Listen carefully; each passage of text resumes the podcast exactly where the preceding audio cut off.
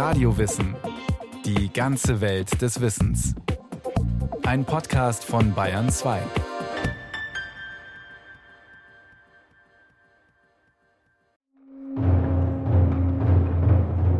In unserem Verständnis ist Weisheit eine tiefe Einsichtsfähigkeit in die grundlegenden und schwierigen Probleme des Lebens.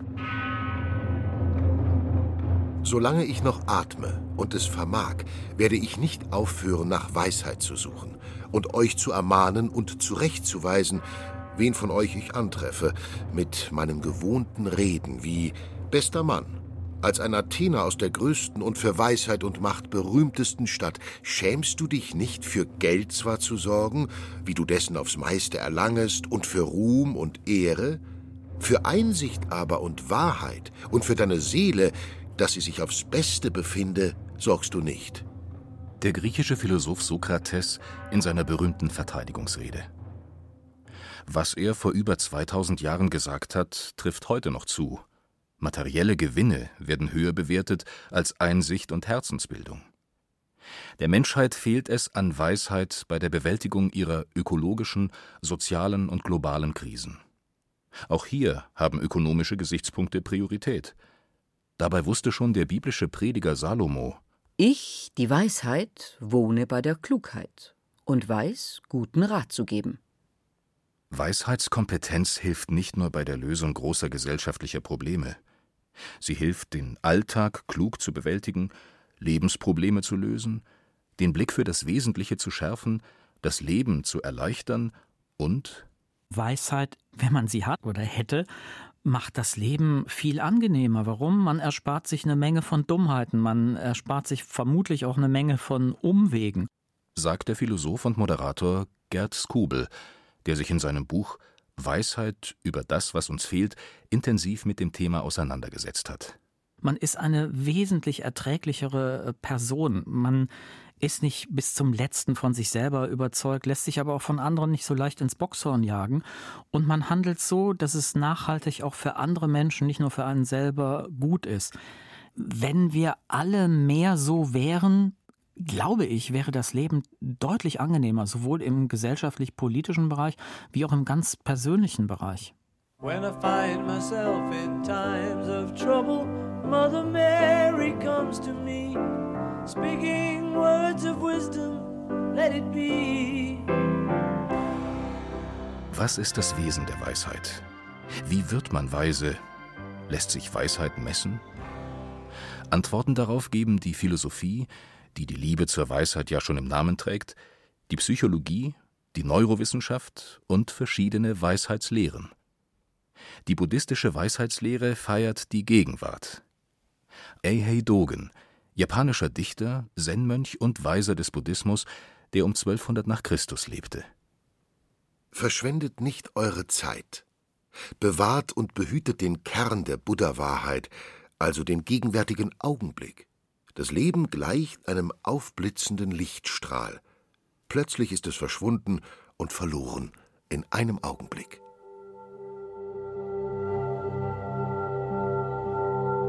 Der Weg zur Weisheit führt im Buddhismus über die Achtsamkeit, die Kunst der Versenkung. Für Buddhisten gilt es, das Leiden in der Welt zu überwinden, nicht nur für sich selbst, sondern für alle Lebewesen. Dieses Verstehen setzt Liebe und Mitgefühl voraus und die Einsicht in die eigene Natur. Der Meditierende wertet nicht, löst sich von Vorstellungen, befreit sich von Wünschen und Verlangen. In der Meditation trainieren wir Weisheit, sagt Gerd Skubel. Mein Zen-Meister sagt immer, don't push, don't pull. Das ist das, was Sie in den alten buddhistischen Texten immer wieder finden. Das heißt, Sie sitzen da und das, was passiert, passiert. Sie können es in diesem Moment nicht ändern. Aber sie versuchen es weder wegzudrängen, noch versuchen sie, wenn es zum Beispiel angenehm ist, es zu sich ranzuziehen. Sie nehmen es einfach wahr und lassen es, wie es ist. Im Idealfall wird ein Zustand der vollkommenen geistigen Freiheit erreicht, der Leben und Tod im Hier und Jetzt transzendiert, so der japanische Zen-Meister Dogen, der diese poetischen Worte fand. Verliert die Weisheit nicht. Nur so könnt ihr Befreiung erreichen. Ein wirklich weiser Mensch ist wie ein stabiles Schiff, das die Gewässer des Alters, der Krankheit und des Todes kreuzt. wie ein leuchtendes Licht in der Dunkelheit des Unwissens, wie gute Medizin für die Kranken und wie eine scharfe Axt, die den Baum der Täuschungen fällt. Der Meditierende lernt seine Gefühle zu kontrollieren, den Geist zu zähmen. Statt sich von extremen Gefühlen leiten zu lassen, findet er innere Ruhe, Herzenswärme und Gelassenheit.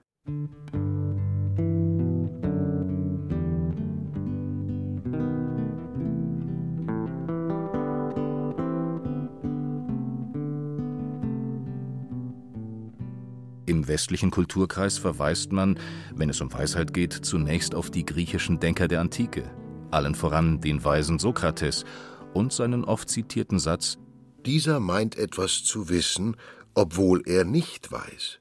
Ich aber, der ich nicht weiß, glaube auch nicht zu wissen.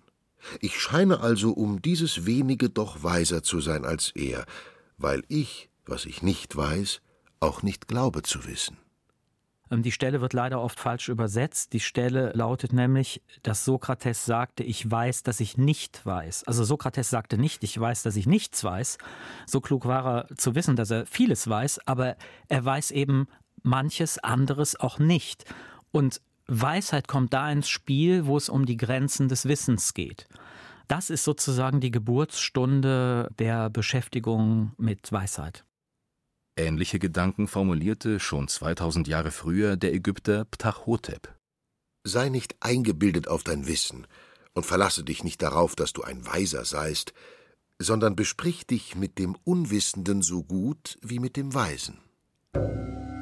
Ptahhotep lebte um 2400 vor Christus als Visier unter dem Pharao Asosi. Seine Weisheitslehre gilt als die älteste vollständig erhaltene in Ägypten. Er postulierte 37 Maximen, die sich auf alltägliche Situationen beziehen wie Ehe, Familie, Umgang mit Bittstellern und gab berufliche Ratschläge, die heute noch in einem Handbuch für Personalführung stehen könnten. Wenn du ein Mann in leitender Stellung bist, der die Verhältnisse von vielen zu regeln hat, dann bemühe dich stets um fürsorgliche Haltung, bis dein Verhalten frei ist von Unrecht.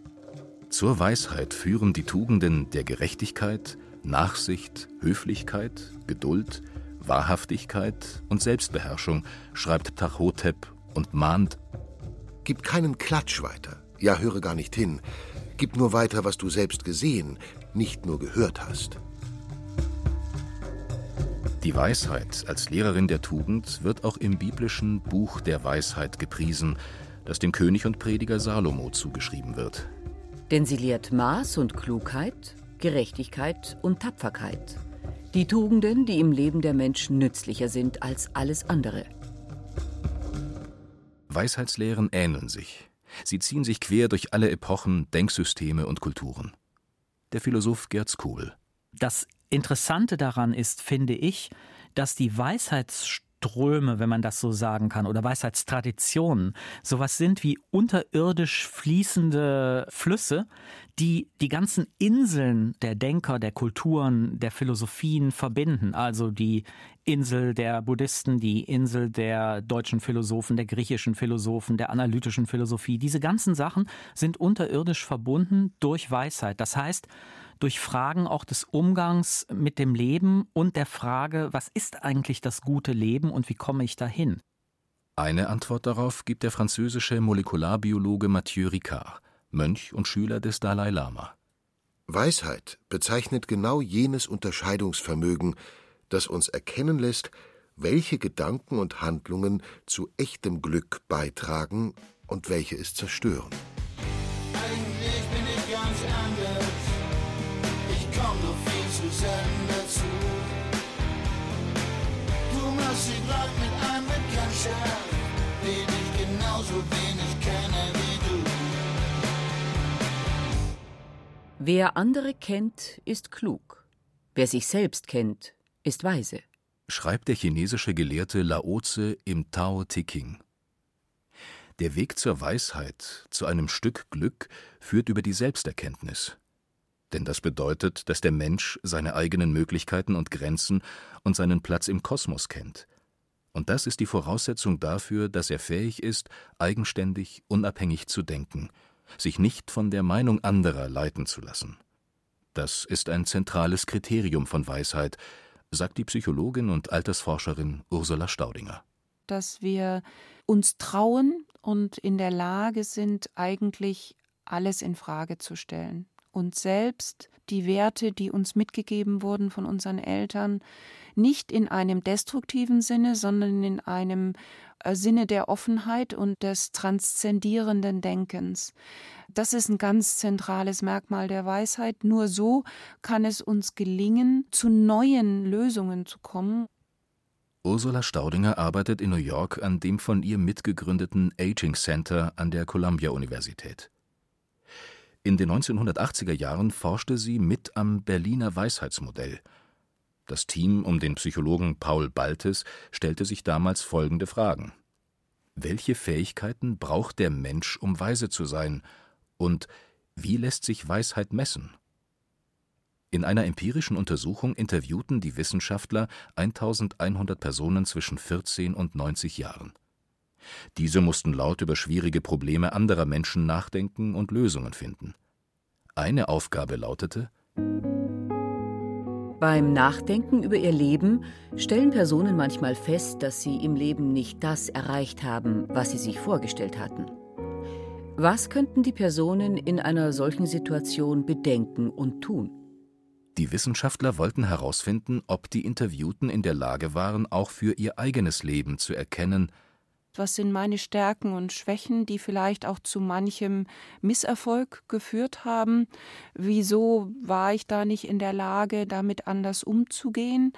Wie habe ich das weiterentwickelt in meinem Leben? Bin ich immer wieder in die gleichen Fallen gestolpert oder habe ich es mal auch geschafft, um das Loch herumzulaufen? Welche Rolle andere Personen gespielt haben? Wie ich beeinflusst wurde von historischen Gegebenheiten? Also, dass ich in der Lage bin, diese verschiedenen Ursprünge und Bewegungsmechanismen des menschlichen Lebens zu reflektieren. Ein anderer Fall, den die Teilnehmer reflektieren und differenziert erörtern sollten.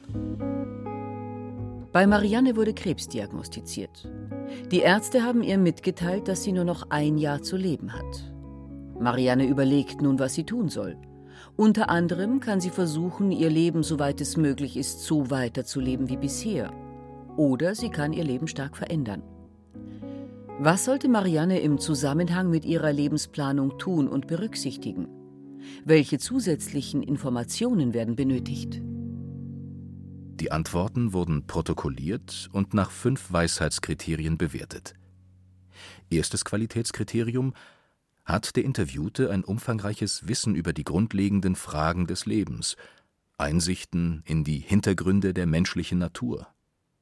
Zweitens strategisches Wissen, Weiß er, welche Strategien und Pläne geeignet sind, grundlegende Fragen des Lebens zu entscheiden und zu behandeln? Drittens Lebensspannen-Kontextualismus.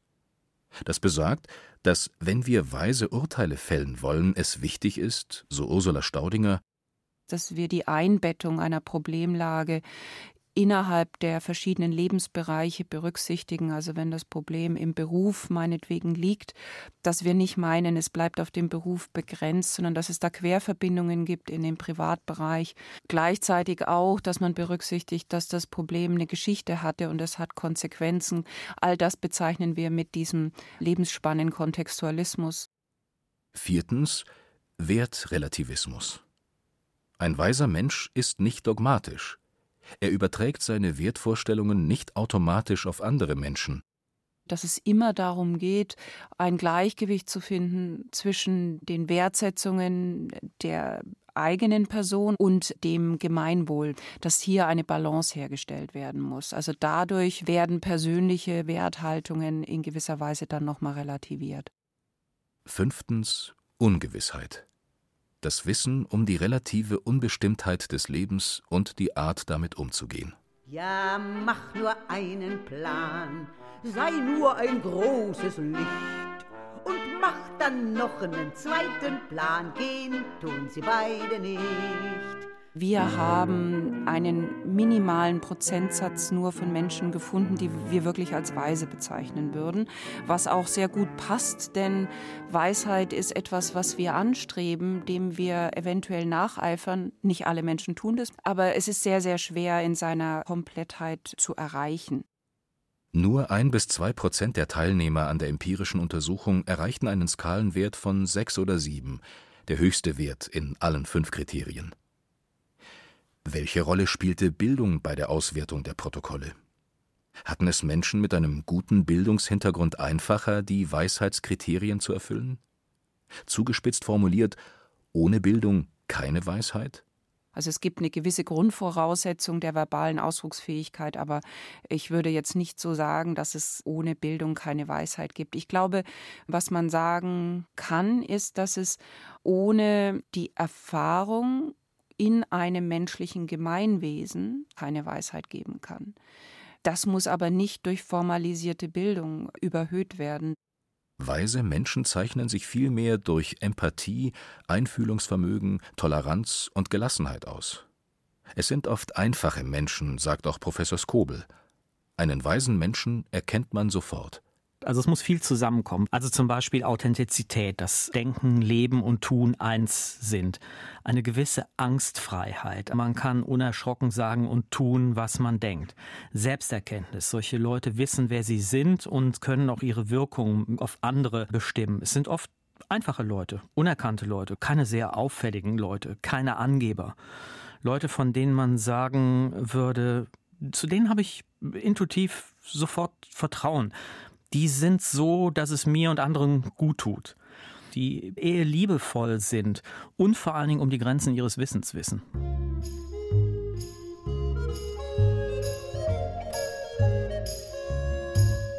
Weise Menschen haben schlohweiße Haare und sie sind alt.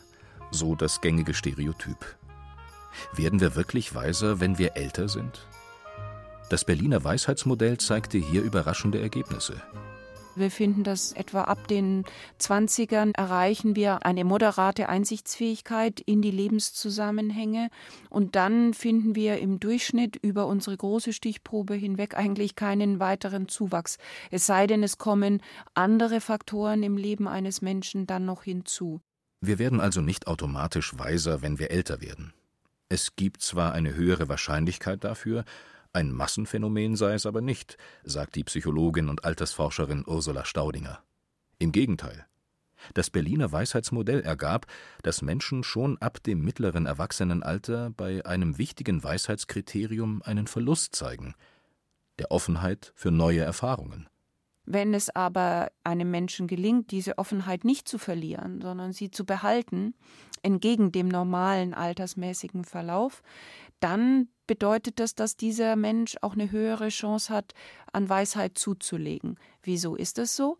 Weil, wenn wir in der Lage sind, einmal gemachte Einsichten immer wieder in Frage zu stellen, indem wir sie mit neuen Erfahrungen konfrontieren, denn die Umwelt verändert sich, das Leben, die Werte verändern sich, die junge Generation wächst mit neuen Herausforderungen auf, denen wir uns dann immer wieder neu stellen, auch als ältere Personen. Dann können wir durch diese neue Konfrontation tatsächlich einen Zuwachs gewinnen.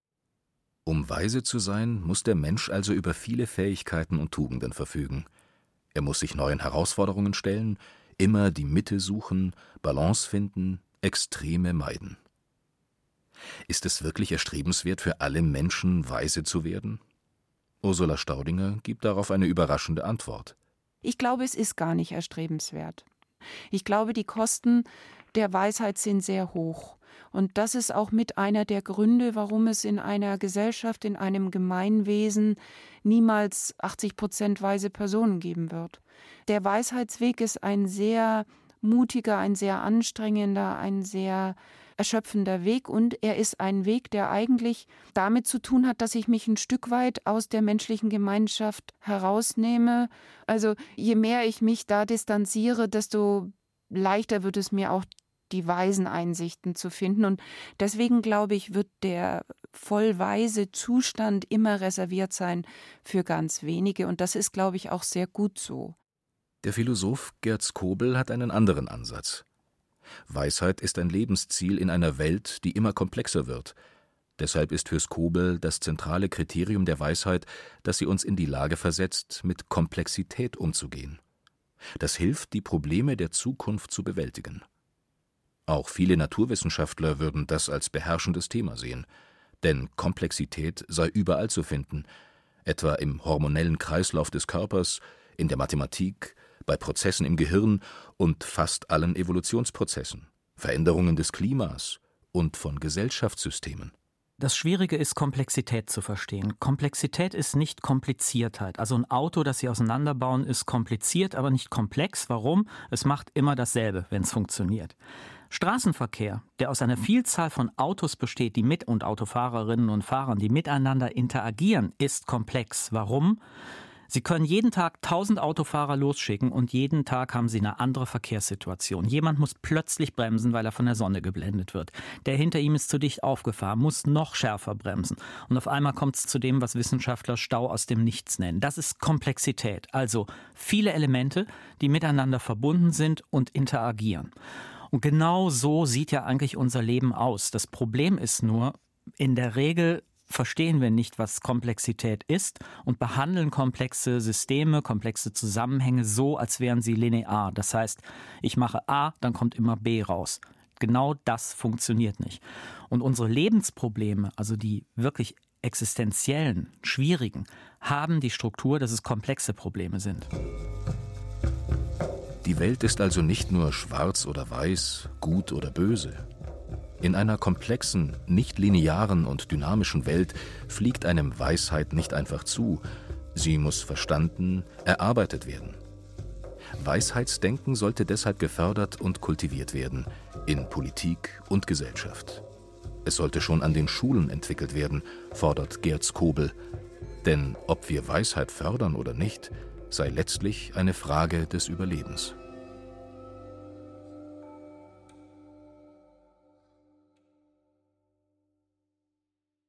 Das war ein weiterer Radiowissen-Podcast aus der Philosophie. Dorit Kreisel, die auch Regie führte, beschäftigte sich mit der Weisheit. In der Technik war Regina Stärke. Es sprachen Christian Baumann, Marlene Reichert und Stefan Wilkening.